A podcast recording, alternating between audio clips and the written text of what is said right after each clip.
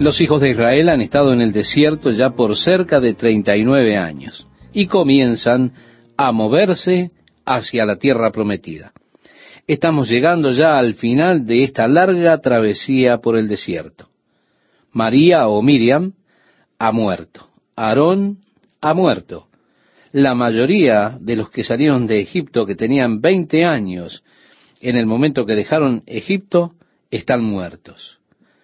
Y al moverse hacia la tierra, han circunvalado la tierra de Edom. Ellos están viniendo sobre la parte este del Mar Muerto, al norte aproximadamente. De hecho, cuando hacen su primera incursión en la tierra, esta será en tierra de Jericó, la cual está en la región norte del Mar Muerto. Pero ellos han circunvalado Edom y están viniendo hacia la tierra prometida. Están tratando con los moabitas, los amonitas, que viven en la zona norte. La parte sur era Edom, el norte de Edom era Moab. El norte de Moab eran los amonitas. Así que ellos hacen un círculo claro alrededor y vienen desde otra dirección. Debió haber sido un tremendo viaje con tantas personas. Bueno, eran más de un millón y medio de personas. De seguro una experiencia realmente interesante. Así leemos en el capítulo 21, comenzando en el versículo 1, que nos dice, cuando el cananeo, el rey de Arad, que habitaba en el Negev, oyó que venía Israel por el camino de Atarim, peleó contra Israel y tomó de él prisioneros. Entonces Israel hizo voto a Jehová y dijo, si en efecto entregares este pueblo en mi mano, yo destruiré sus ciudades. Y Jehová escuchó la voz de Israel, y entregó al cananeo y los destruyó a ellos y a sus ciudades, y llamó el nombre de aquel lugar Orma. Después partieron del monte de Or, camino del mar rojo, para rodear la tierra de Edom, y se desanimó el pueblo por el camino. Es que era una ruta difícil, un camino largo alrededor, en lugar de venir directamente a la tierra, y eso desalentaba al pueblo, esta ruta tan extensa. Esto fue producto de rodear la tierra de Edom. Así que fueron golpeados por los cananeos y dijeron, Dios, ayúdanos y los exterminaremos. Y Dios los ayudó y los exterminaron. Dios los ayudó y los exterminó. Dios los ayudó y los exterminó. Ahora hacen este gran compás, es decir, esta vuelta alrededor de Edom para no pasar a través de él, viniendo al valle escalonado por el mar muerto, pasando por allí. Y habló el pueblo contra Dios, nos dice en el versículo 5, y contra Moisés. ¿Por qué nos hiciste subir de Egipto para que muramos en este desierto, pues no hay pan ni agua, y nuestra alma tiene fastidio de este pan tan liviano. Nuevamente se están quejando contra Dios. Le dicen, ¿por qué nos has traído fuera de Egipto? ¿Para morir en el desierto? No tenemos pan, no tenemos agua, estamos enfermos de este maná. Esto es un pan dietético. Ahora, en toda circunstancia de vida hay cosas de las que usted se puede quejar. Estoy seguro que si usted quiere, usted puede encontrar quejas acerca de cualquier situación que usted enfrenta. Así también, en cada situación que usted enfrenta, puede encontrar algo por lo que estar agradecido. Hay personas que en cada situación siempre están buscando de qué quejarse.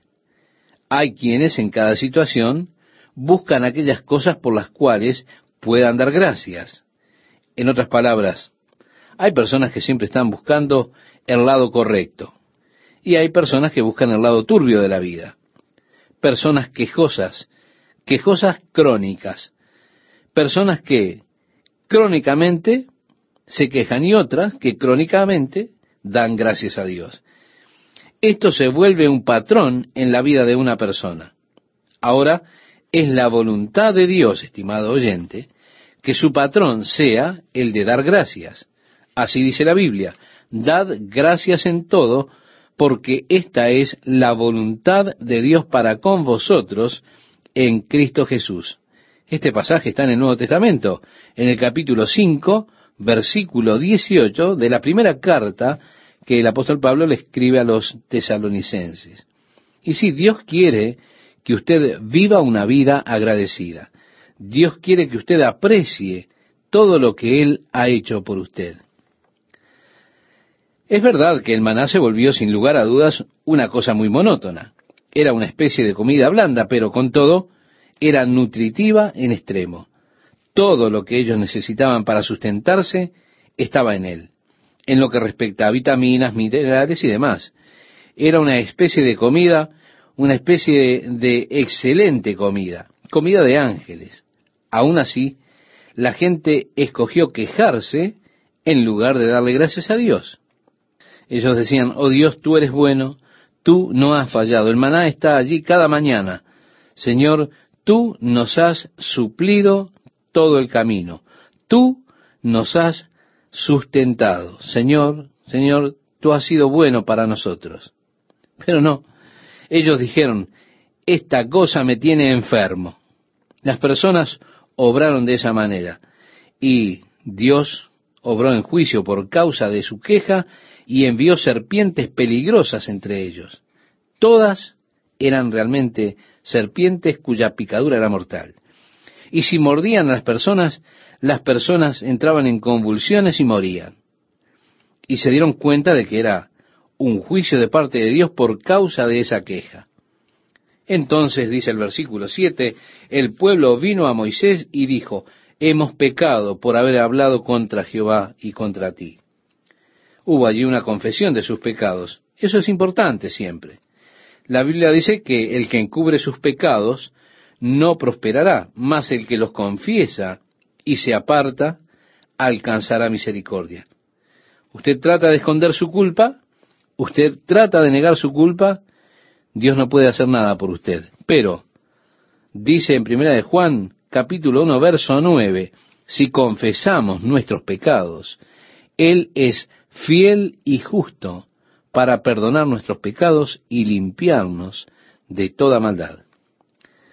Ahora bien, hay ocasiones en que las personas confiesan sus pecados, pero en realidad no es una verdadera confesión de sus corazones. El faraón dijo, he pecado en contra del Señor, en Éxodo capítulo 10, verso 16, pero él retrocedió e hizo lo mismo otra vez. Aquí las personas dijeron, hemos pecado. Reconocieron que su queja era un pecado. El juicio de Dios había venido por eso sobre ellos. Y vinieron y dijeron, Moisés, ora por nosotros, pídele a Dios que nos ayude. Así fue que Moisés oró y en lugar de Dios simplemente sacar las víboras fuera del campamento, Jehová dijo a Moisés, hazte una serpiente ardiente y ponla sobre un asta en el medio del campamento, y cualquiera que fuere mordido y mirare a ella, vivirá. Y Moisés hizo una serpiente de bronce y la puso sobre un asta, y cuando alguna serpiente mordía a alguno, miraba a la serpiente de bronce y vivía. Fue así que Dios permitió que hubiese algo que las personas pudieran hacer. En otras palabras, ustedes pueden vivir o morir. Es elección suya. Vivir es muy simple. Todo lo que tienen que hacer es mirar a la serpiente de bronce y serán sanados, vivirán. Morir también es muy simple. Todo lo que tienen que hacer es no mirar y habrán de morir. Alguien dijo, ¿qué puedo hacer para estar perdido? Y nada, simplemente siga viviendo como lo hace, haciendo las cosas que hace y está perdido. ¿Qué debo hacer para ser salvo? Todo lo que tiene que hacer es mirar a Jesús por la fe, en confianza, creer en Él. La salvación es algo muy simple. Así que Moisés hizo esta serpiente de bronce la puso en una estaca y aconteció que las personas que eran mordidas por las serpientes, si miraban a la serpiente de bronce, eran sanadas y vivían. Por tanto, Dios dio una interesante sombra, un símbolo previo de la cruz de Jesucristo. La serpiente es siempre, en la Biblia, un símbolo del pecado, porque Satanás vino para tentar a Eva en forma de serpiente en el jardín de Edén, ¿recuerda? El bronce en la Biblia siempre es un símbolo de juicio. Ellos confesaron, hemos pecado. La serpiente de bronce en la estaca era un símbolo de que su pecado había sido juzgado. Ahora, si ustedes miran a la serpiente, al lugar en donde vuestro pecado ha sido juzgado, serán sanados. Más adelante en la historia, en días del rey Ezequías, ellos tenían esta serpiente de bronce, la guardaron. Era un artefacto interesante. Lo guardaron mientras viajaban por la tierra y como los jueces y reyes a través de este periodo guardaron esta serpiente, y todo el tiempo que Ezequías fue rey de Judá, las personas adoraban esta serpiente de bronce, hicieron de ella un ídolo, le ofrecían oraciones a ella y la adoraban. ¿Qué es lo que indica cuando una persona comienza a adorar a un ídolo? Primero, indica que ha perdido conciencia de la presencia viva de Dios.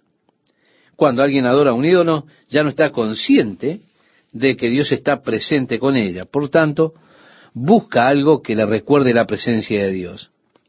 Así que obtenemos algún lindo recordatorio, un momento, un recuerdo, alguna imagen agradable o lo que sea que me recuerde la presencia de Dios. Pero el hecho de que necesite un objeto muestra que he perdido la conciencia de la presencia de Dios. En segundo lugar, esto indica que de algún modo profundo, dentro mío, estoy anhelando algo que he perdido. Anhelo una relación más significativa con Dios. Anhelo una conciencia más significativa de Dios. Y por lo tanto estoy estableciendo ahora recordatorios, cosas que me puedan traer mi atención, llamar la atención y mi mente a la realidad de la presencia de Dios. Por lo tanto, eso es siempre un signo de deterioro espiritual, de degradación. Para el tiempo en que Ezequías se convirtió en rey, él tomó esta serpiente de bronce que Moisés había hecho y la rompió en pedazos, porque la gente se postraba, la adoraban, oraban delante de ella y demás. Él la rompió en pedazos y dijo, Nehustán. En otras palabras, esto no es un dios. Neustán significa una cosa de bronce, no es un dios. Todo esto es simplemente una pieza de bronce. Es trágico cuando la gente comienza a adorar un edificio o comienza a adorar objetos. Mire, estuvimos en una iglesia una vez en la cual estábamos remodelando la plataforma, decidimos remodelar el púlpito. Yo iba a construir un púlpito nuevo, pero vino una mujer y dijo, hermano Smith, usted no puede reemplazar el púlpito.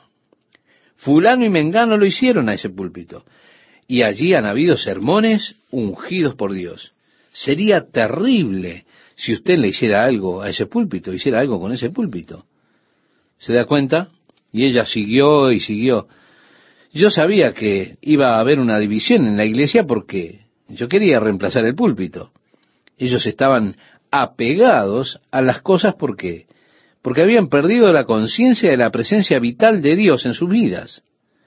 Oh, Recuerda un sermón que fue predicado, fue tan poderoso, pastor. Y el pastor se agarró del púlpito y sus puños estaban allí y la unción de Dios estaba sobre ellos y demás. Oh, no se deshaga del púlpito. Bueno, para mí el púlpito era feo. Era la plataforma más fea que yo haya visto. Antigua, fea, sillas rotas, todo estaba feo.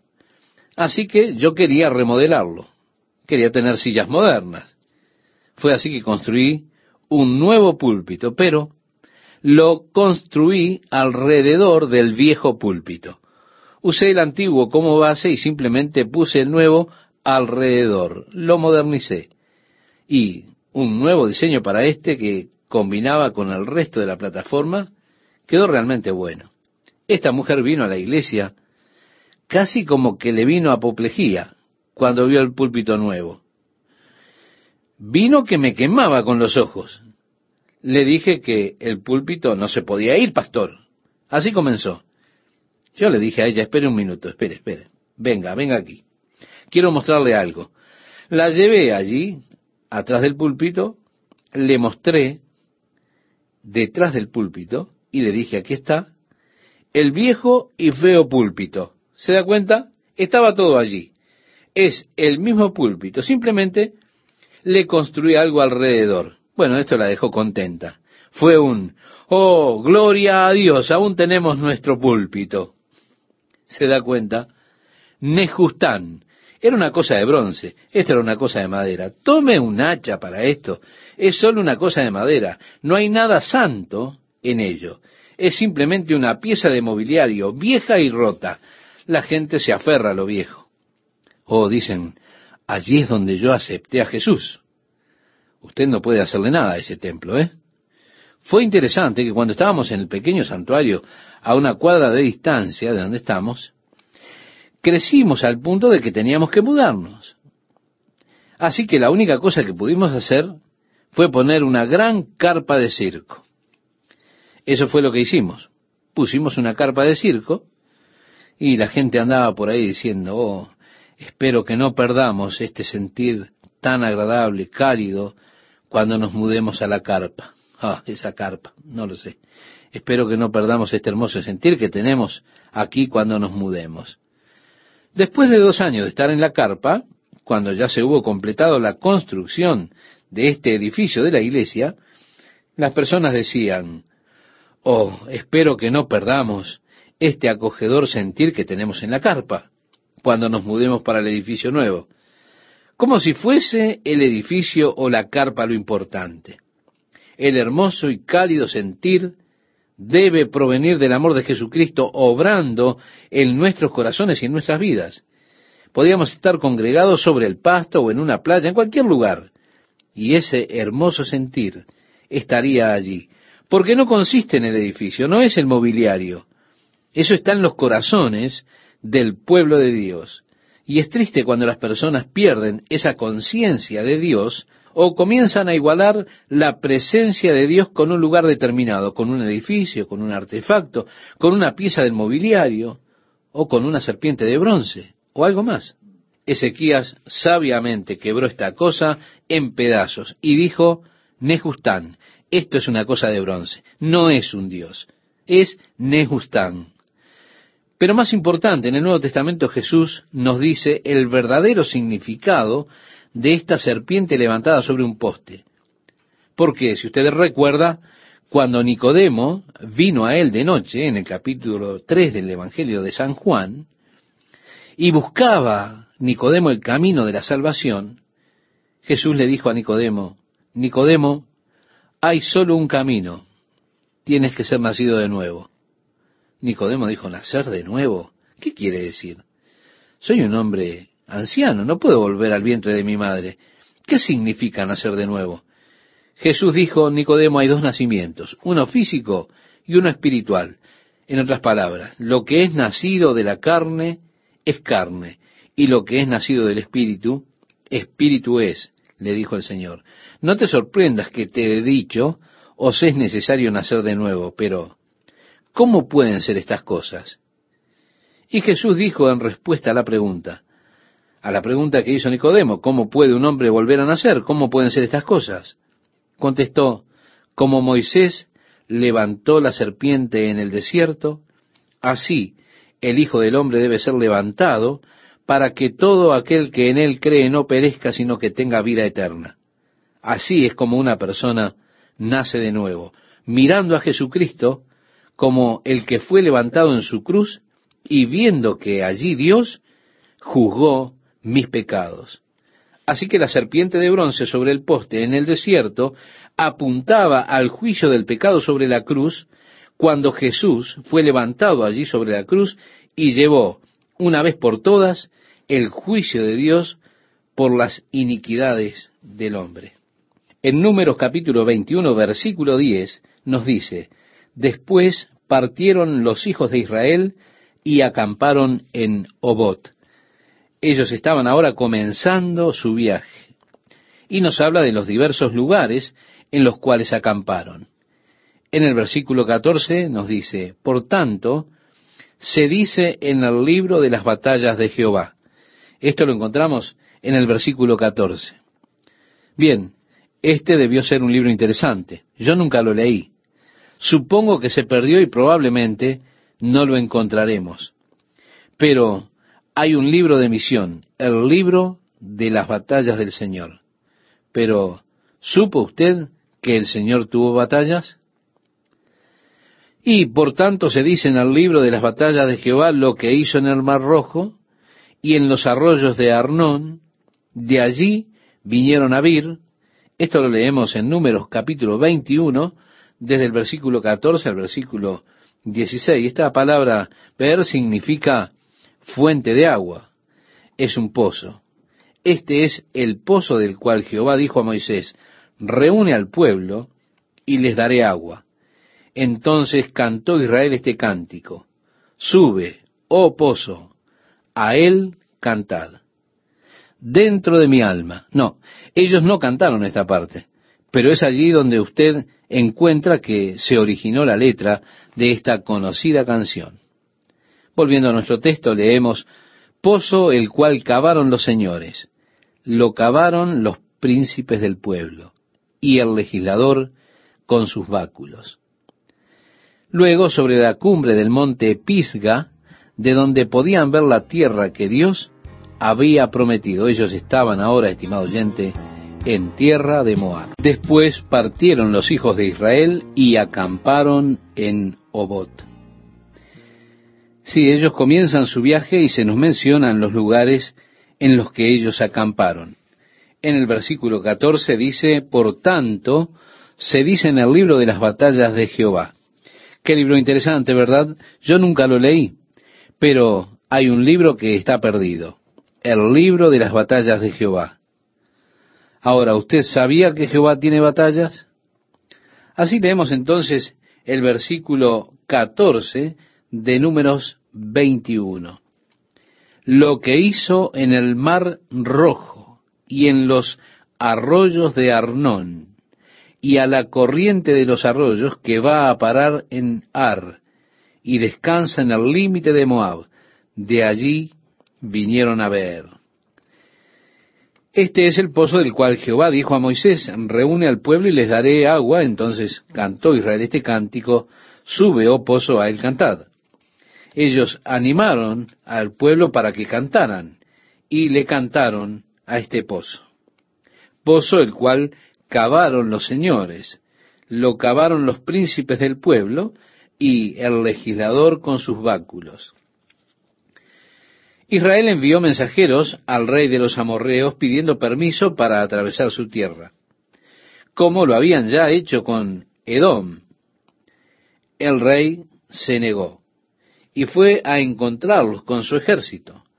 Pero debido a que los edomitas eran parientes de ellos, ellos se apartaron pacíficamente y rodearon la tierra de Edom. Ahora ellos no estaban emparentados con los amorreos, por eso cuando el rey Seón de los amorreos se presenta con su ejército, dice en el versículo 24, lo hirió Israel a filo de espada y tomó su tierra desde Arnón hasta Jaboc, hasta los hijos de Amón, porque la frontera de los hijos de Amón era fuerte. Ellos tomaron esta área que había sido poseída por los amorreos. Esto está en el área este del mar de Galilea, el norte de Moab. Y Jacob entró en el Jordán al sur de Galilea. Así que esa área del Golán, al día presente las alturas del Golán, pero no está tan lejos como Siria, hacia el lado este de el mar de Galilea. Allí estaba el área donde habitaron los amorreos. Esa es la tierra que los hijos de Israel conquistaron. Es un gran país ganadero, los rubenitas, la tribu de Rubén, fueron grandes ganaderos. También lo fue la tribu de Gad. Así que la mitad de la tribu de Gad y la tribu de Rubén se establecieron y permanecieron allí, tan permanentes en tanto quedaron israelitas, ¿verdad? Ellos se establecieron en ese lado este del río Jordán. Israel tomó todas las ciudades y habitó en todas las ciudades de los amorreos y algunas de las grandes ciudades. Hebrón, la cual era una de las más grandes ciudades. De hecho, era la ciudad capital de los amorreos. Así que ellos declararon su victoria y elevaron una canción de proverbios. En número capítulo 21, verso 33, le invito a que me acompañe en la lectura, nos dice, y volvieron y subieron camino de Basán y salió contra ellos Og, rey de Basán. él y todo su pueblo para pelear en Edrei. Entonces Jehová dijo a Moisés, no le tengas miedo, porque en tu mano lo he entregado a él y a todo su pueblo y a su tierra, y harás de él como hiciste de Seón, rey de los amorreos, que habitaba en Esbón, e hirieron a él y a sus hijos y a toda su gente sin que le quedara uno, y se apoderaron de su tierra. Ellos están comenzando a poseer esta tierra al norte de Israel y al este del mar de Galilea y al río Jordán. El versículo 1 en el capítulo 22 nos dice, partieron los hijos de Israel y acamparon en los campos de Moab. Ellos ahora están moviéndose hacia el sur desde la posición en la cual estaban.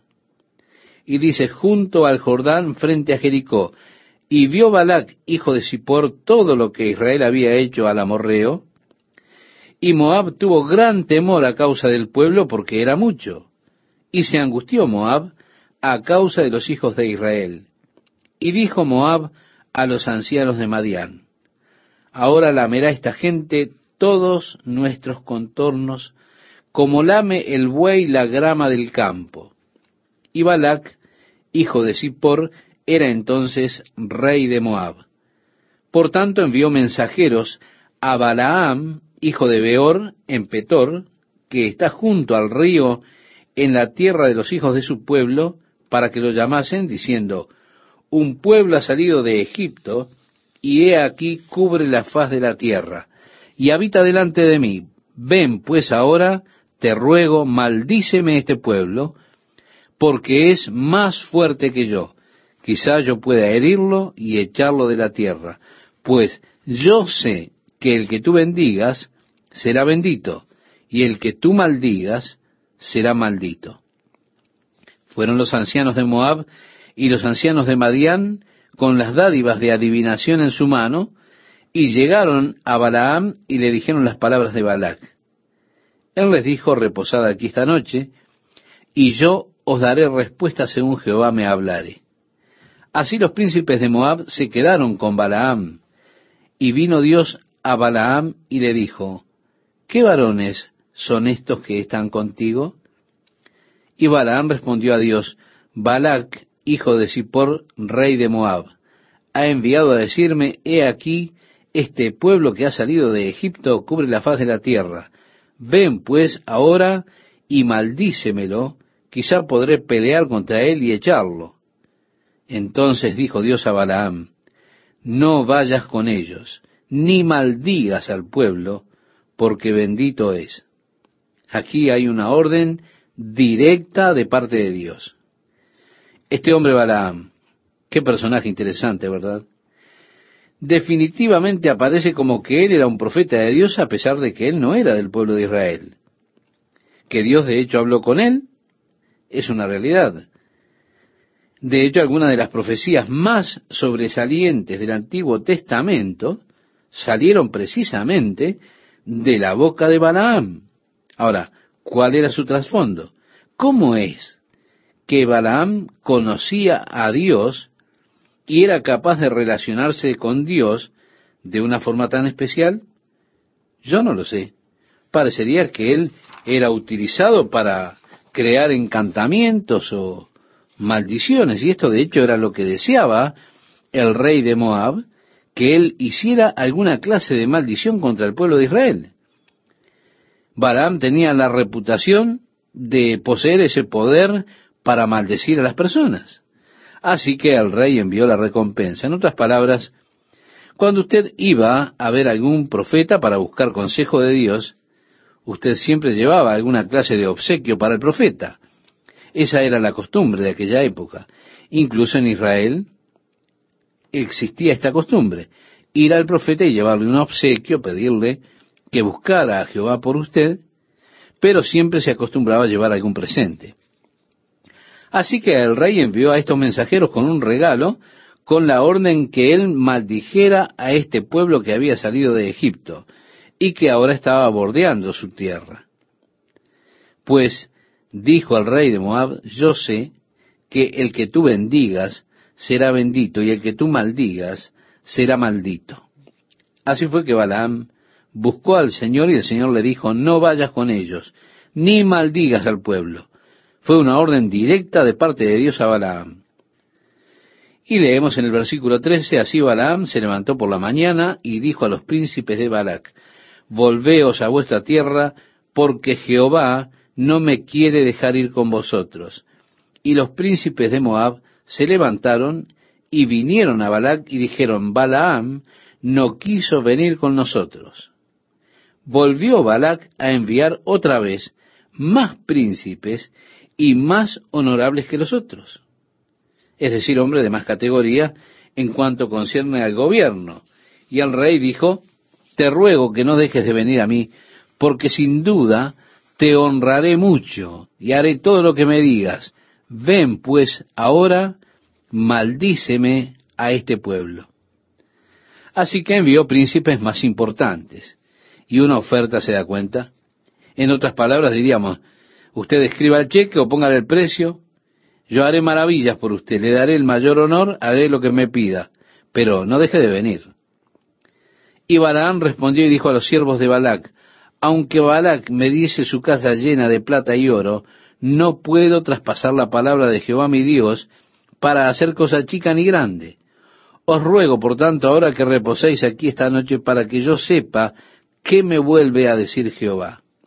Yo puedo imaginarme esa noche Balaam le estaría diciendo al Señor, Señor, por favor, porque él estaba pensando en esa gran recompensa que le estaban ofreciendo por parte del rey, todo ese botín. Entonces él habrá dicho, Señor, yo seré bueno, te lo prometo, pero déjame ir. Solo déjame ir, por favor, Señor. Asumo que este era el caso porque Dios le dio permiso de ir, pero aún así, que él fuera no era la voluntad de Dios, para la vida de Balaam. Oh, yo creo que es posible que nosotros entremos en un área gris que es llamada la voluntad permisiva de Dios. Sí, Dios le permitirá a usted que haga lo que está determinado a hacer, pero Él no quiere que usted haga eso. Yo creo que una persona puede concentrarse justo en el corazón de la voluntad de Dios, la voluntad directa de Dios para su vida. Usted puede estar, estimado oyente, en el centro de la voluntad de Dios para su vida. Pero también creo que hay un área gris en la que usted puede entrar, en la cual Dios le permita hacer determinada cosa, pero eso no es realmente su voluntad, la voluntad de Dios directa. Él realmente no se complace con eso. Usted insiste tanto, está tan presionado, está forzando, usted llora, algunas veces sus niños, se da cuenta, se ponen así con usted y usted piensa, está bien, ve y hazlo. Pero usted realmente no quiere que ellos hagan lo que le están diciendo.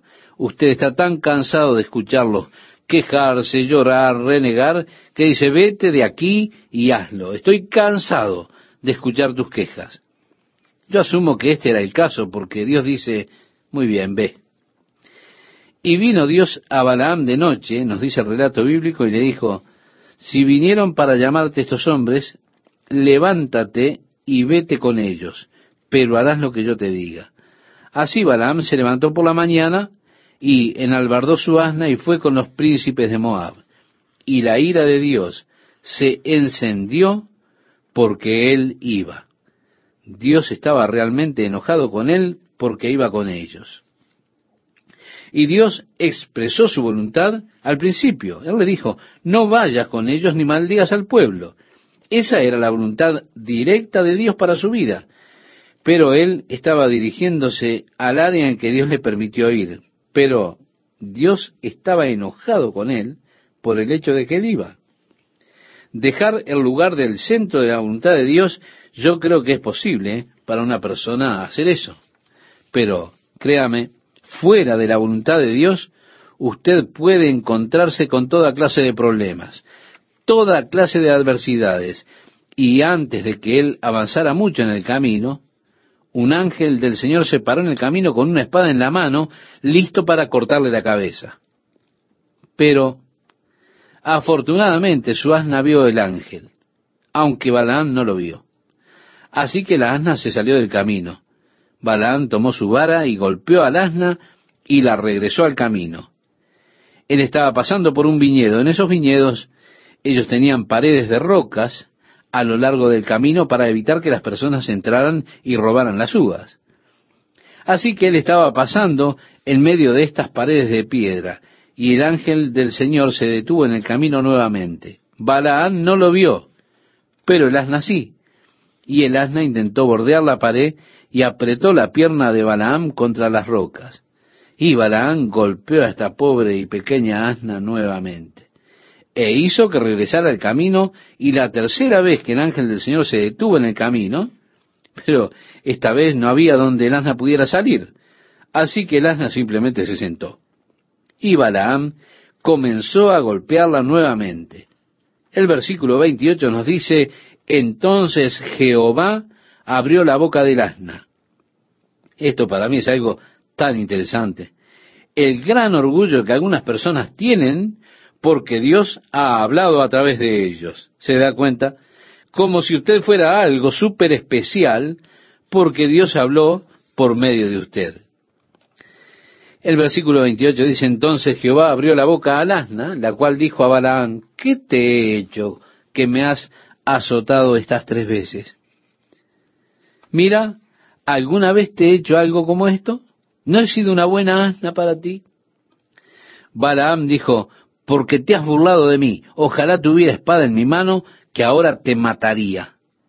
Amigo, esto es una conversación de locos.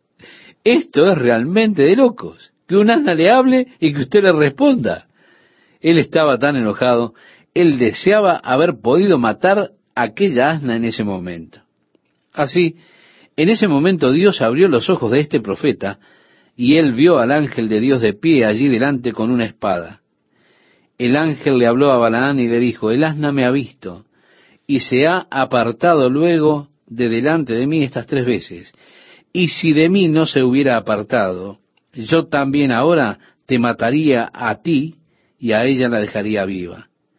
Entonces Balaán dijo al ángel de Jehová, he pecado, porque no sabía que tú te ponías delante de mí en el camino.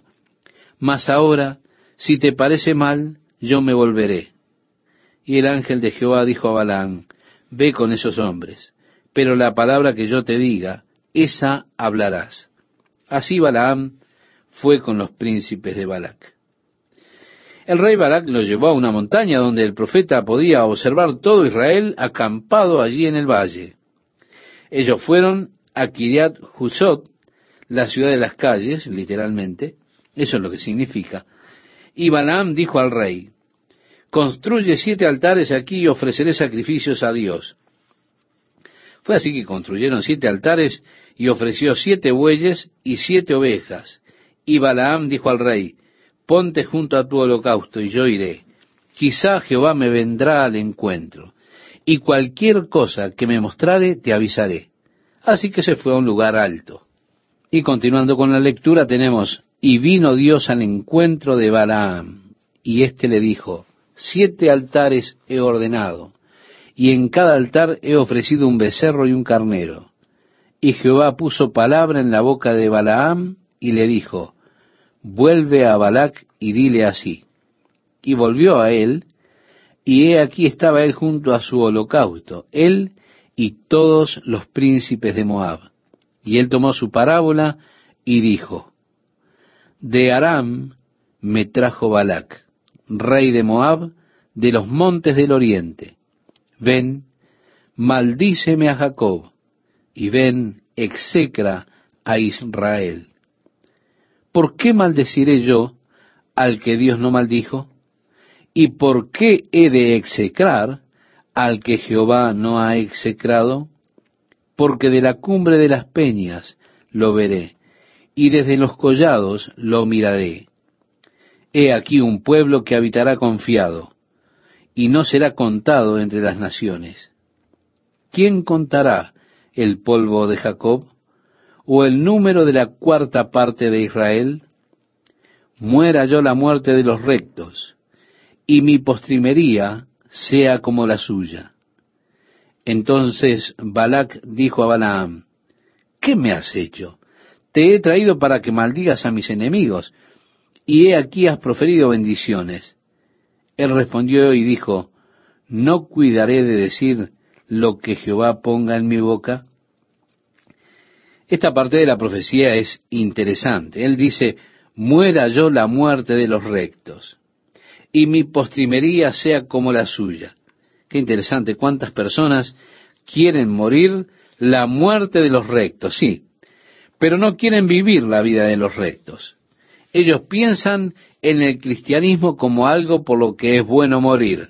Bien, yo no quisiera morir de otra forma, pero es algo grandioso por lo cual vivir. Aún así, hay personas que no están interesadas en vivir una vida de rectitud. Están dispuestas a solo morir. Mi postrimería sea como la suya, decía el profeta. Yo quiero morir la muerte de los rectos. ¿Usted quiere morir la muerte de los rectos? Bueno, entonces será mejor que usted viva la vida de los rectos. Así que Balak dijo, te ruego que vengas conmigo a otro lugar desde el cual los veas, solamente los más cercanos verás, y no los verás todos, y desde allí me los maldecirás. Así que él los llevó a la cima de ese monte Pisga, y allí nuevamente construyeron siete altares y ofrecieron siete becerros y siete carneros, uno en cada altar. Y Balaán fue a encontrarse con el Señor. Jehová salió al encuentro de Balaam y puso palabra en su boca y le dijo, vuelve a Balac y dile así, Balac, levántate y oye, escucha mis palabras hijo de Zippor. Dios no es hombre para que mienta, ni hijo de hombre para que se arrepienta. Él dijo, y no hará. Habló, y no lo ejecutará. Esta es una escritura realmente interesante, estimado oyente, pero es aún más interesante en su contexto. ¿Cuál es el contexto? El contexto es que Dios ha hablado su bendición sobre la nación de Israel. Ahora, él está intentando que Dios cambie y que maldiga a las personas que Dios ha bendecido. Y Dios no es hombre para que mienta, ni hijo de hombre para que se arrepienta. Él ha hablado, ¿no lo hará? Vemos allí la inmutabilidad de la palabra de Dios. Dios no cambia, no, Él no es hombre. Si Dios ha declarado su bendición, su bendición vendrá. Ese es el contexto. Balaam le dijo al rey, edifícame aquí siete altares y ofreceré sacrificios a Dios. Fue así que construyeron siete altares y él ofreció siete bueyes y siete carneros. Y Balaam dijo al rey, ponte junto a tu holocausto, y yo iré, quizá Jehová me vendrá al encuentro, y cualquiera cosa que me mostrare, te avisaré. Así que fue a un lugar alto. Y ahora sí tenemos nuestra lectura partiendo desde el versículo 4. Y vino Dios al encuentro de Balaam, y éste le dijo, siete altares he ordenado, y en cada altar he ofrecido un becerro y un carnero. Y Jehová puso palabra en la boca de Balaam, y le dijo, vuelve a Balac y dile así. Y volvió a él, y he aquí estaba él junto a su holocausto, él y todos los príncipes de Moab. Y él tomó su parábola y dijo, De Aram me trajo Balac, rey de Moab, de los montes del oriente. Ven, maldíceme a Jacob, y ven, execra a Israel. ¿Por qué maldeciré yo al que Dios no maldijo? ¿Y por qué he de execrar al que Jehová no ha execrado? Porque de la cumbre de las peñas lo veré y desde los collados lo miraré. He aquí un pueblo que habitará confiado, y no será contado entre las naciones. ¿Quién contará el polvo de Jacob o el número de la cuarta parte de Israel? Muera yo la muerte de los rectos, y mi postrimería sea como la suya. Entonces Balac dijo a Balaam, ¿qué me has hecho? Te he traído para que maldigas a mis enemigos y he aquí has proferido bendiciones. Él respondió y dijo, ¿no cuidaré de decir lo que Jehová ponga en mi boca? Así que, estimado oyente, Balac le dijo, te ruego que vengas conmigo a otro lugar desde el cual los veas, solamente los más cercanos verás, no los verás todos, y desde allí me los maldecirás. Así le llevó a la cumbre del monte Pisga, y allí nuevamente construyeron siete altares y ofrecieron siete carneros y siete bueyes en cada altar. Así Balaam fue a encontrarse con el Señor, y Jehová, como dice el versículo 16, salió al encuentro de Balaam y puso palabra en su boca y le dijo, vuelve a Balac y dile así. Entonces él tomó su parábola y dijo, Balac, levántate y oye, escucha mis palabras, hijo de Sipor. Dios no es hombre para que mienta, ni hijo de hombre para que se arrepienta. Él dijo, y no hará, habló, y no lo ejecutará. Esta es una escritura muy interesante, pero más interesante es aún cuando la vemos en su contexto. Podemos preguntarnos cuál es el contexto. El contexto es que Dios ha hablado su bendición acerca de la nación de Israel. Ahora Él está tratando de volver y maldecir al pueblo que Dios ha bendecido. Balaam quería hacer esto. Pero Dios dice que no es hombre para que mienta, ni hijo de hombre para que se arrepienta o cambie. Él habló y no lo hará.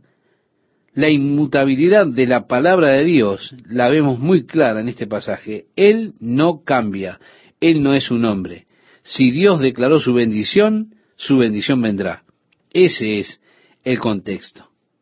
Pero es una escritura muy importante que declara la naturaleza del carácter de Dios, porque hay pasajes en las escrituras, en el Antiguo Testamento, que de ese pasaje usted podría inferir que Dios cambió cambió su mente en una situación. Pero aquí dice claramente, Dios no es hombre para que mienta, ni hijo de hombre para que se arrepienta o cambie. Los propósitos de Dios siempre permanecen firmes y seguros. Ahora, hay ocasiones cuando pareció que Dios estaba cambiando. Dios le dijo a Jonás, ve y advierte el Nínive que voy a destruir el lugar dentro de cuarenta días. Jonás fue y predicó a los ninivitas, ellos se arrepintieron en polvo y cenizas, y Dios depuso su juicio. Si no se hubiesen arrepentido, hubiesen sido destruidos en cuarenta días, pero se arrepintieron. Dios les dio más tiempo, pero Dios sabía todo el tiempo que Él habría de extenderles el tiempo, que habría de perdonarlos. Tenemos extrema dificultad en pensar cómo Dios es que piensa. Ahora, esta es la manera en que Dios mira nuestra vida. En los Salmos dice, pasamos nuestras vidas como un cuento que ha sido contado, una historia que ha sido contada. Pasamos nuestra historia como una repetición.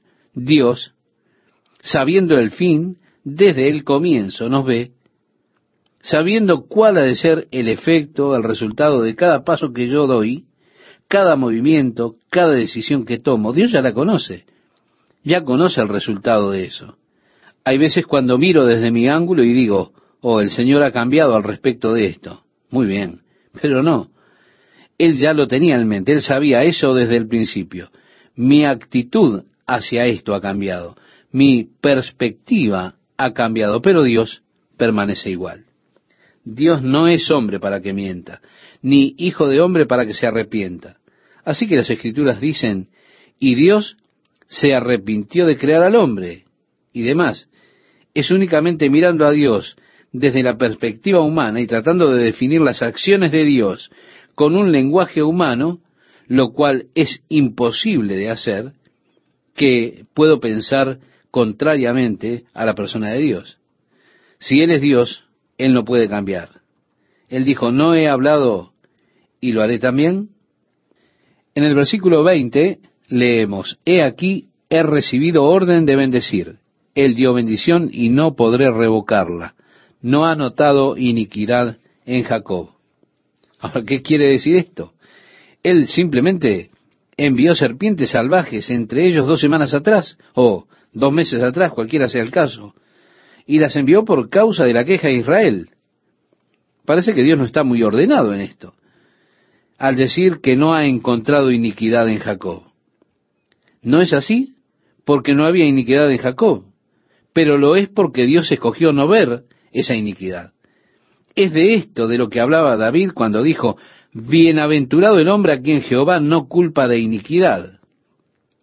Ahora, oímos de Santa Claus que está haciendo una lista y la chequea dos veces, y él habrá de encontrar a quien es travieso y a quien es agradable. Muchas personas se imaginan a Dios de esa manera. Un Dios que hace su lista. Pero Dios no tiene lista para mí del mal. Él dice, bienaventurado el hombre a quien Jehová no culpa de iniquidad. Esa cuenta fue destruida. Dios dijo que él no veía ninguna iniquidad en Jacob. Y esto para mí es glorioso porque de esto se trata cuando se habla de la gracia. Esa es la gracia de Dios porque fue allí que Dios no escogió ver la iniquidad, así como ha escogido no ver la iniquidad de quienes estamos creyendo y confiando en su Hijo Jesucristo. Pero dejaremos esto para cuando estudiemos la carta del apóstol Pablo a los romanos en el capítulo 2, cuando vayamos allí más adelante. Pero pienso que esta es una escritura realmente extraordinaria. Continuando con nuestro pasaje en el versículo 23, leemos, porque contra Jacob no hay agüero, ni adivinación contra Israel, como ahora será dicho de Jacob y de Israel, lo que ha hecho Dios. Oh, cuando usted ve lo que Dios ha hecho, las personas habrán de decir lo que ha hecho Dios. Dios trajo la gente a la tierra, estableció una nación, ellos han de decir, oh, mira lo que ha hecho Dios. Amo eso, amo este concepto. Mira lo que ha forjado Dios. Esto es lo maravilloso acerca de Calvary Chapel. Es que los hombres no pueden estar seguros del éxito en este lugar no saben de dónde proviene. Dios ha escogido a un don nadie y un grupo de don nadie para hacer una hermosa obra. Las personas se vuelven locas. Los escolares, los genios, todos tratan de analizar y calcular qué es lo que está pasando y por qué sucede, y lo clasifican, lo codifican y demás, y caminan y se rascan la cabeza. No pueden calcular. ¿No es esto fantástico? Usted puede únicamente decir, esto es lo que Dios ha hecho, escogiendo nuevamente las cosas tontas del mundo para confundir a los sabios, simplemente poniéndoles en tal consternación y confundiéndoles, haciendo la obra de la cual sólo Él puede recibir alabanza y mérito. Oh, absolutamente amo eso. Esto es lo que ha hecho Dios. Un versículo interesante tenemos aquí el profeta dijo que no hay adivinación, no hay encantamiento que pueda ser usado en contra de él. Y quiero que sepa esto, que como hijos de Dios no hay hechizo, encantamiento, adivinación y demás, embrujo o lo que sea que las personas puedan ponerle sobre usted que tenga algún efecto en su vida. Muchas veces las personas se preocupan porque hay personas con poderes psíquicos, grandes poderes psíquicos, y a veces pienso, oh, por favor, he estado orando y quizá pongan algún embrujo sobre mí. No, las escrituras declaran, ningún arma forjada contra ti prosperará, y condenarás toda lengua que se levante contra ti en juicio. Esta es la herencia de los siervos de Jehová. ¿Cuál es la herencia? Ningún arma forjada contra ti puede prosperar. No hay adivinación que sea puesta sobre usted que tenga algún efecto en absoluto. ¿Por qué? Porque usted es un hijo de Dios y porque Dios ha escogido bendecirle a usted como su hijo. Y eso no puede revertirse. No hay maldición, no hay embrujo que pueda hacer una persona en cuanto a usted y el profeta lo reconoció. No hay nada que pueda hacer. No hay adivinación en contra de Israel. El versículo 24 nos dice, He aquí el pueblo que como león se levantará y como león se erguirá, no se echará hasta que devore la presa y beba la sangre de los muertos. Entonces Balac dijo a Balaam, ya que no lo maldices, tampoco lo bendigas. En otras palabras, usted no puede decir algo malo, no lo diga. Balaam respondió y dijo a Balac, ¿no te he dicho que todo lo que Jehová me diga, eso tengo que hacer? Y dijo Balac a Balaam, te ruego que vengas, te llevaré a otro lugar. Por ventura parecerá bien a Dios que desde allí me lo maldigas. Y Balac llevó a Balaam a la cumbre de Peor, que mira hacia el desierto.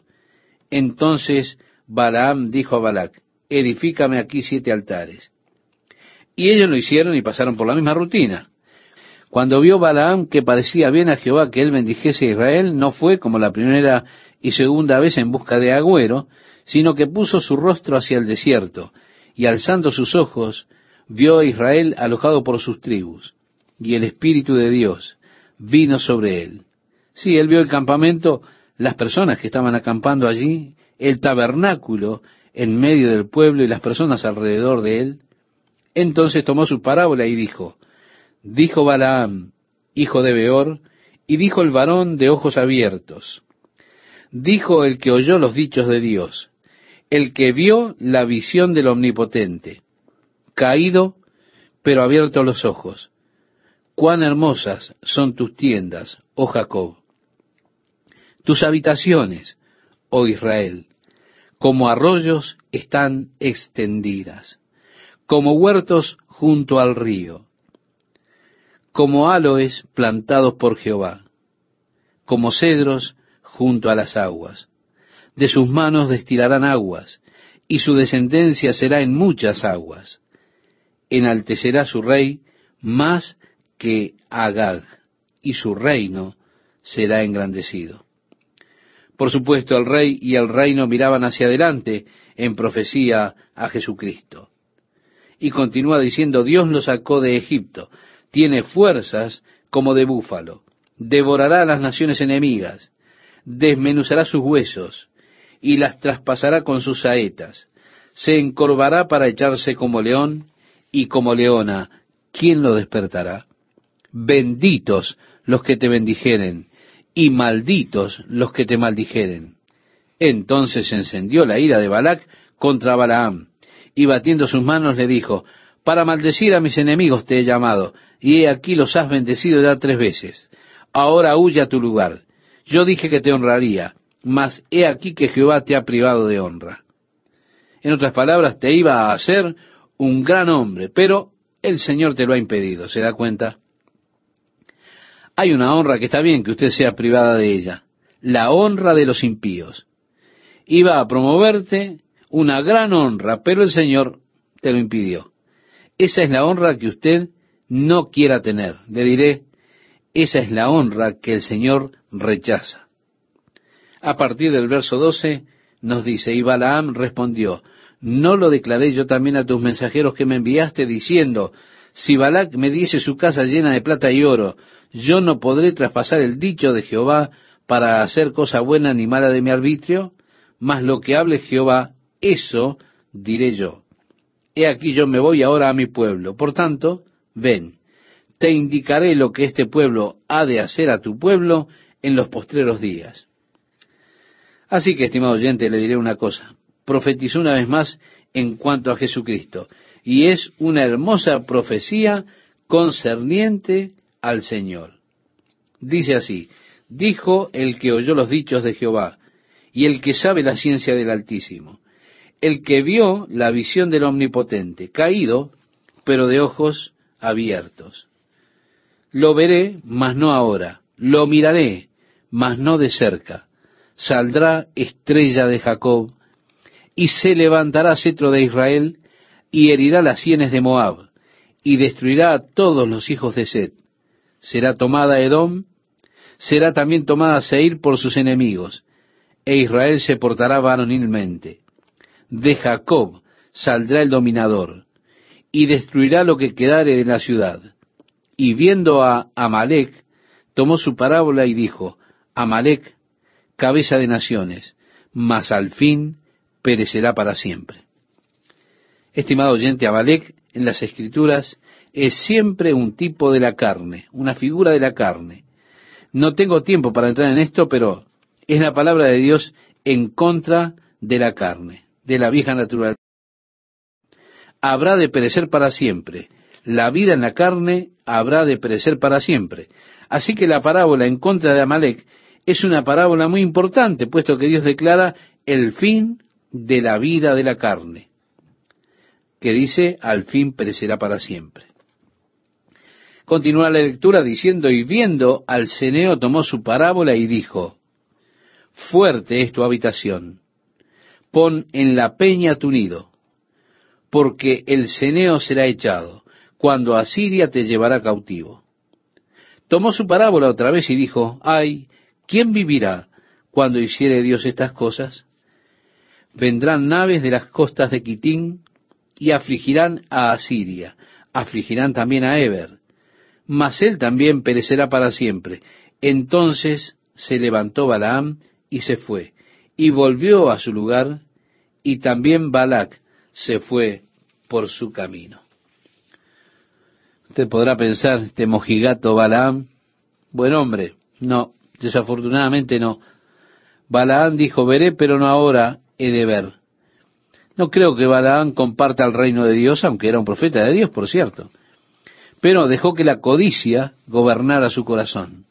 El rey ofreció todas esas recompensas. Balaam buscó que Dios le dejara ir con ellos, y cuando Dios no les maldijo, y el rey dijo, muy bien, esto está mal, vete a tu casa, te llamé para que los maldijeras y los bendeciste, te iba a dar un gran honor. Ahora Balaam, codicioso de las recompensas que le fueron ofrecidas por el rey, ¿qué hace? comienza a darle al rey malos consejos. En el capítulo 31 de Números se nos dice en el versículo 16, He aquí por consejo de Balaam, ellas fueron causa de que los hijos de Israel prevaricasen contra Jehová en lo tocante a Baal peor. Llegaremos a eso en el próximo capítulo aquí, lo que pasó en peor, pero lo que sucedió fue como resultado del consejo que Balaam le dio al rey Balac ¿Por qué? Porque era codicioso de las recompensas que ese rey le estaba ofreciendo. Así que en el libro de Judas, en el Nuevo Testamento, se nos manda, y el mensaje central de este libro es quedarnos en el amor de Dios. Se nos da ejemplo de tres personas que fallaron de estar en el amor de Dios. Se habla de Coré, se habla de Caín y se habla de Balaam. Y de Balaam se dice, ay de ellos, porque han seguido el camino de Caín y se lanzaron por lucro en el error de Balaam, quien por el deseo de las riquezas se prostituyó, fue sobornado. En el capítulo 2 del libro de Apocalipsis, cuando el Señor le habla a la iglesia en Pérgamo, Dios le dice que ellos tenían allí a quienes mantenían la doctrina de Balaam. El versículo 14, en el capítulo 2, se menciona esto. Y dice así, pero tengo unas pocas cosas contra ti, que tienes ahí a los que retienen la doctrina de Balaam, que enseñaba a Balac a poner tropiezo ante los hijos de Israel, a comer cosas sacrificadas a los ídolos y a cometer fornicación. Así que la doctrina de Balaam, idolatría y fornicación espiritual, que estableció Balaam al rey Balac para que hiciera eso. Esto no se nos dice en nuestro texto. No dice que esto fue lo que pasó. Pero cuando miramos las otras escrituras, podemos entender ahora el siguiente capítulo y lo que sale de él. En la segunda carta del apóstol Pedro, en el capítulo 2 y versículo 15, el apóstol Pedro también hace mención a Balaam. Él está hablando de los falsos profetas y dice que habrá muchos de ellos, falsos maestros que introducirán encubiertamente herejías destructoras y aún negarán al Señor que los rescató, atrayendo sobre sí mismos destrucción repentina. Y muchos seguirán sus disoluciones, por causa de los cuales el camino de la verdad será blasfemado. Y por avaricia harán mercadería de vosotros con palabras fingidas. Sobre los tales ya de largo tiempo la condenación no se tarda, y su perdición no se duerme. Sí, todo sistema religioso, cualquiera, que asimismo se llame profeta de Dios, que busque hacer mercadería de ustedes a través de palabras engañosas, ese es un falso profeta. Ustedes les pueden decir fácilmente que están usando esas palabras engañosas para que ustedes los sostengan a ellos. Llegamos a esta parte de la historia cuando el pueblo de Israel llega a Cades Barnea. Ellos ahora están en el límite, prontos para entrar en la tierra prometida. Han estado cerca dos años, un poco más de dos años, digamos mejor, allí en el desierto. Pero ahora llegaron al punto, al momento de entrar para poseer la tierra que Dios les había prometido a ellos. Al llegar al límite de la tierra, Moisés pensó que sería sabio enviar espías a la tierra como para medir la tierra, las fortificaciones de los pueblos y todo lo demás, y luego que volvieran y trajeran un reporte, también algún fruto de la misma. Así que ellos escogen de cada tribu un hombre para que vayan. Por lo tanto, habían doce espías que entraron a la tierra. En la primera parte del capítulo 13, lista a quienes entraron. Dos de ellos son los más importantes para nosotros. Tenemos de la tribu de Judá en el versículo 6 a Caleb. Y luego de la tribu de Efraín tenemos a Osea, hijo de Nun, conocido como Josué, en el versículo 8. Así que ellos fueron para espiar la tierra. Estuvieron en la tierra por cuarenta días y espiaron la tierra. Josué y Caleb, de regreso, pararon en el valle quebrada de Escol. Allí cortaron un racimo de uvas que trajeron en un palo entre ellos. En otras palabras, era tan grande que tuvieron que tomar un palo sobre sus espaldas y ataron en él las uvas, el racimo o los racimos de uva, en el medio para poderle mostrar al pueblo los grandes racimos de uvas que habían allí. Y así fue que vinieron al campamento de Israel y Josué y Caleb dieron su reporte. Nosotros leemos, y les contaron diciendo, nosotros llegamos a la tierra a la cual nos enviaste, la que ciertamente fluye leche y miel, y este es el fruto de ella. Mas el pueblo que habita aquella tierra es fuerte, y las ciudades muy grandes y fortificadas. También vimos allí a los hijos de Anac. Amaleb habita Negev, y el Eteo, el Jebuseo, el Amorreo habitan en el monte, y el Cananeo habita junto al mar y a la ribera del Jordán. Entonces Caleb hizo callar al pueblo delante de Moisés y dijo, Subamos luego y tomemos posesión de ella, porque más podremos nosotros que ellos. Ah, este hombre Caleb, él dice, vamos por ello. Nosotros podemos. Vayamos y poseámoslas de una vez. Es una gran tierra. ¿Problemas allí? Seguro. Pero bueno, vamos por ella. Y continúa la lectura diciéndonos, mas los varones que subieron con él dijeron, no podemos subir contra aquel pueblo porque es más fuerte que nosotros y hablaron mal entre los hijos de Israel de la tierra que habían reconocido, diciendo, la tierra por donde pasamos para reconocerla es tierra que traga a sus moradores, y todo el pueblo que vimos en medio de ella son hombres de grande estatura. También vimos allí gigantes, hijos de Anac, raza de los gigantes, y éramos nosotros a nuestro parecer como langostas, y así les parecíamos a ellos. En otras palabras, decían, hombre, ellos nos van a comer.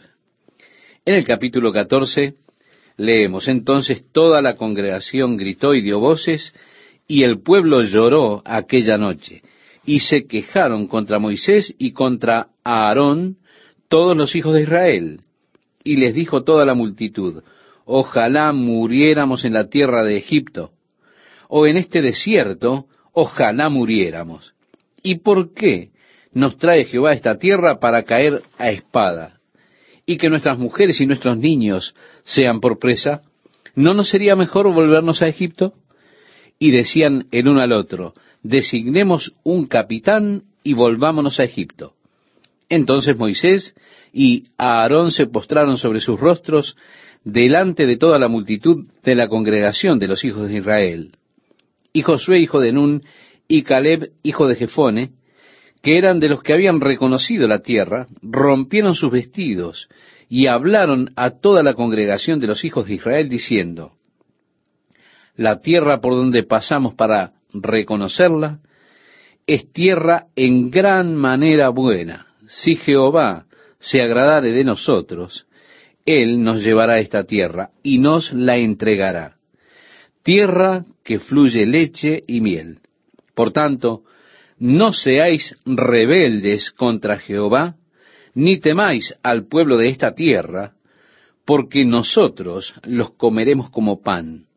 Su amparo se ha apartado de ellos, y con nosotros está Jehová. No los temáis. Entonces toda la multitud habló de apedrearlos. Sí, iban a apedrear a Josué y a Caleb. Aquí tenemos esta trágica falla que hay en las personas. Dios les ha traído a los límites de entrar en la plena bendición, la rica vida abundante. Fue allí, todo lo que tenían que hacer era entrar y poseerla. Dios ya lo había prometido. Sacaré a los habitantes delante de ustedes. Enviaré avispas delante de ustedes y sacaré a los habitantes. Simplemente vayan y tomen la tierra. Dios los trajo hasta el límite, justo a la entrada de la tierra de bendición, de la promesa, de la plenitud. Las personas en este punto fallaron en entrar porque dejaron que el temor dominara sus corazones en lugar de ser dominados por la fe. Y siempre que usted le permita al temor dominar su vida en lugar de la fe, el temor trae incredulidad y esa incredulidad le robará y le apartará de lo que Dios ha puesto a disposición para ustedes y lo que Él está simplemente haciendo, esperando que usted lo tome. Estimado oyente, hay muchos cristianos en el día de hoy que han fracasado al entrar en la vida plena y rica que Dios tenía para ellos. Son una experiencia viva de lo que serían cristianos llamados yo-yo. Un día están arriba, al otro día están abajo usted no sabe qué clase de estado de ánimo habrán de tener. Ellos a veces están realmente flotando en las nubes, otras veces andan simplemente arrastrándose. Y su experiencia cristiana es así una gran vacilación. Nunca entran en una vida plenamente abundante del Espíritu que Dios quiere para sus hijos. Ellos viven toda su experiencia cristiana según el capítulo 7 del libro de Romanos, y nunca entran en el capítulo 8 de Romanos. Su vida es una continua batalla con la carne, es decir, un permanente deambular errante en el desierto, y nunca entran a tomar posesión de esa tierra rica y plena que Dios les ha prometido. Al tiempo que Egipto representa la vida vieja de esclavitud en el pecado, y el pasar el mar rojo representa el bautismo y la venida a Cristo, a una nueva relación con Dios a través de Jesucristo, el desierto podemos decir que representa el crecimiento normal del creyente. La tierra prometida es un símbolo de la vida rica y plena que usted puede tener en Cristo aquí y ahora. Desafortunadamente nuestros himnos han hecho de la tierra prometida una cosa celestial y han representado al Jordán como la muerte. Así que nuestras canciones como aquella que dice, detente carro, dulce carro, viniendo a llevarme al hogar, miré más allá del Jordán y ¿qué vi? Un grupo de ángeles viniendo por mí, viniendo a llevarme al hogar. Sí, el Jordán representa, se da cuenta cómo prosigue dicha tonada. No tendré que cruzar el Jordán solo y las heladas aguas del Jordán. Y todo representa la muerte, ¿se da cuenta? Luego entro en el cielo, las gloriosas promesas de Dios. Pero no, no es así. Porque una vez que han cruzado el Jordán y venido a la tierra, ellos todavía tuvieron que batallar. En el cielo usted no tendrá ninguna batalla. No habrá ninguna batalla allí. Una vez cruzado el Jordán, y ya en la tierra prometida, ellos fueron vencidos una vez o dos en Jai, fueron engañados por los gabaonitas. Usted no habrá de ser engañado en el cielo. El Jordán representa la muerte del viejo hombre, de la vieja naturaleza, mi apreciación de mí mismo de estar muerto con Cristo. La tierra de la promesa es la vida que puedo disfrutar aquí y ahora si ando en el Espíritu, si camino en el Espíritu, y conociendo ahora las victorias en Jesucristo. En el desierto, aunque tuvieron batallas, nunca ganaron nada que fuera de valor permanente. No fue hasta que comenzaron a entrar y entraron a poseer la tierra que lograron tener sus posesiones. Los diez espías inspiraron temor y el pueblo fue dominado por el temor. Así ocurrió que cuando Josué y Caleb comenzaron a buscar animar al pueblo con palabras de fe, los diez espías dijeron, oigan, hay gigantes allí. Éramos como saltamontes a sus ojos. Pero Josué y Caleb dijeron, son como pan para nosotros. Los diez espías decían, no lo podemos hacer. Josué y Caleb dijeron, vayamos, hagámoslo ahora. Estamos bien capacitados para hacerlo. En otras palabras, es lo que se desprende del relato. Pero las personas dominadas por el temor fracasaron y no pudieron entrar. Aún estaban dispuestos a destruir a estos dos profetas del Señor, Josué y Caleb, que les estaban animando. Y Jehová dijo a Moisés, ¿Hasta cuándo me ha de irritar este pueblo? ¿Hasta cuándo no me creerán? Ve, estimado oyente, ahí está la clave. Fue la falta de fe que los retuvo para que no hicieran lo que Dios tenía para ellos. Esa falta de fe le aleja a usted de recibir, de entrar por la fe. ¿Se da cuenta? Nuestro problema es que pensamos que tenemos que entrar por las obras. Y decimos, oh, si tan solo pudiera ser lo suficiente bueno, Dios me bendeciría. Si yo pudiese ser lo suficientemente dulce y amable para poder ser digno, la bendición de Dios estaría sobre mi vida. Esa fue la falta de creencia, de confianza en Dios que les alejó. No era una cosa digna en lo absoluto, era una falta de fe. Eso es lo que le aleja a usted, estimado oyente, la falta de fe, nada más. Así que Dios le dijo a Moisés, ponte para atrás, que los voy a exterminar. Moisés intercedió por el pueblo y dijo, ahora pues, yo te ruego que sea magnificado el poder del Señor como lo hablaste diciendo, Jehová, tardo para la ira y grande en misericordia, que perdona la iniquidad y la rebelión, aunque de ningún modo tendrá por inocente al culpable, que visita la maldad de los padres sobre los hijos hasta los terceros y hasta los cuartos. Perdona ahora la iniquidad de este pueblo, según la grandeza de tu misericordia, y como has perdonado a este pueblo desde Egipto hasta aquí. Estamos hablando de la paciencia y la gran misericordia de Dios.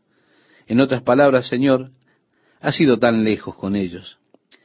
Vamos todo el camino, todo el camino desde Egipto, tú los has perdonado.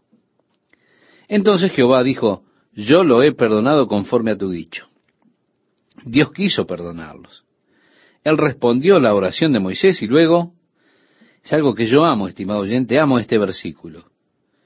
Mas tan ciertamente como vivo yo, y mi gloria llena toda la tierra. Dios está declarando tan seguro como que Él vive, esto iba a suceder. Tan cierto como que vivo, toda la tierra será llena de la gloria del Señor. Oh, casi no puedo esperar. Qué día glorioso habrá de ser. Y Dios ha declarado esto con juramento, tan seguro como que vivo. La tierra será llena de la gloria del Señor. Oh, yo quiero estar aquí cuando pase esto voy a estar aquí cuando eso acontezca. Tengo la promesa de Dios. Cuán gloriosa es esta anticipación de todo el mundo siendo llenado con la gloria del Señor. Muy bien, vamos por esto, Dios. Ahora a continuación tenemos este pasaje que venimos considerando que nos dice, todos los que vieron mi gloria y mis señales que he hecho en Egipto y en el desierto, y me han tentado ya diez veces y no han oído mi voz, no verán la tierra de la cual juré a sus padres. No. Ninguno de los que me han irritado la verá. Pero a mi siervo Caleb, por cuanto hubo en él otro espíritu, y decidió ir en pos de mí, yo le meteré en la tierra donde entró, y su descendencia la tendrá en posesión. Ahora bien, el amalecita y el cananeo habitan en el valle. Volveos mañana y salid al desierto camino del mar rojo. Y Jehová habló a Moisés y a Aarón diciendo, ¿Hasta cuándo oiré esta depravada multitud que murmura contra mí las querellas de los hijos de Israel que de mí se quejan? Diles, vivo yo, dice Jehová, que según habéis hablado a mis oídos, así haré yo con vosotros. Estos dijeron, fue Dios que nos trajo aquí, ¿se da cuenta? Para matar a nuestros pequeños y demás y que nuestros cuerpos yazcan en el desierto. Bueno, Dios dijo, muy bien, lo has dicho. Tus esqueletos yacerán en el desierto, pero tus hijos, que tú dijiste, oh, Dios los trajo aquí para hacer presa y demás, ellos serán los que entren y posean la tierra. Y únicamente Josué y Caleb, de las personas mayores, estarán capacitadas para entrar porque trajeron un reporte alentador de fe. Algunas personas se arrepintieron y dijeron, oh, estamos arrepentidos, hemos pecado.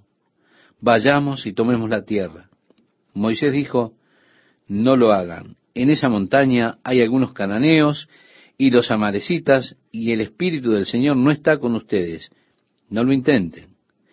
Pero estas personas cabezas duras fueron allá arriba de todos modos y los cananeos y los amalecitas salieron y comenzaron a exterminarlos. Trágico, ¿verdad? Ahora en el capítulo 15 leemos, Jehová habló a Moisés diciendo, habla a los hijos de Israel y diles, cuando hayáis entrado en la tierra.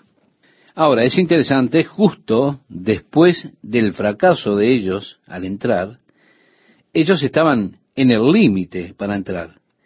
Y ahora se volvieron y se les negará la entrada por cuarenta años. Un año por cada uno de los días que estuvieron en la tierra hasta que toda la generación pasó. Todos aquellos que eran de más de 20 años de edad, que salieron de Egipto, sus cuerpos fueron enterrados en el desierto. Por cuarenta años vagarán por el desierto hasta que todos mueran. Y luego los hijos de quienes se quejaron dijeron, tú sabes que Dios nos ha traído aquí para que mueran nuestros hijos. Los hijos de ellos entrarán y poseerán la tierra que los padres fracasaron en tomarla. Ahora han fracasado. Han sido quitados y la próxima cosa que Dios dice es, ahora cuando vengan a la tierra. Y Él les da a ellos órdenes para los sacrificios que deben hacer cuando vengan a la tierra, las variadas ofrendas, las ofrendas de comida, de bebidas, la ofrenda quemada, la ofrenda de paz, la ofrenda por el pecado y demás. Dios les da mandamientos para estos varios sacrificios que deben hacer cuando vengan a la tierra. Pienso que eso está bien por parte de Dios. Él simplemente dijo, muy bien, ustedes no habrán de hacerlo, sus hijos lo harán. Y cuando entren a la tierra, esto es lo que haréis. Él está confirmando el hecho que Él habrá de guardar su palabra y les llevará. Los llevará a la tierra prometida. Ahora les está dando órdenes. Cuando ustedes vengan a la tierra, esto es lo que se supone que ustedes deben hacer. Estas son las ofrendas que presentarán. Cuando, cuando hayáis entrado en la tierra a la cual yo os llevo. Nuevamente en el versículo 18 tenemos varias ofrendas aún por pecados de ignorancia. Es interesante cómo esto señala que en la última porción del versículo 24 y demás, los tipos de ofrendas que debían ser ofrecidos por el pecado de ignorancia, aún por el pecado de ignorancia, necesitaban atención. ¿Recuerda usted que Jesús oró, Padre, perdónales, porque no saben lo que hacen? Son pecados de ignorancia que necesitan perdón. ¿Cuántas veces hemos pecado y no lo sabíamos? son pecados de ignorancia. No sabía lo que hacía. No era una cosa que hacía voluntariamente. Era simplemente en ignorancia. Con todo, eso es pecado y necesita perdón. Así que en el versículo 32 leemos, estando los hijos de Israel en el desierto, hallaron a un hombre que recogía leña en día de reposo. Podemos decir que era una violación de la ley, y ellos no sabían qué hacer. Lo pusieron en prisión para ponerse a disposición de la mente del Señor, y el Señor dijo, apedréenlo. Así que ese hombre fue muerto. Y Jehová habló a Moisés diciendo, habla a los hijos de Israel y diles que se hagan franjas en los bordes de sus vestidos por sus generaciones, y pongan en cada franja de los bordes un cordón de azul.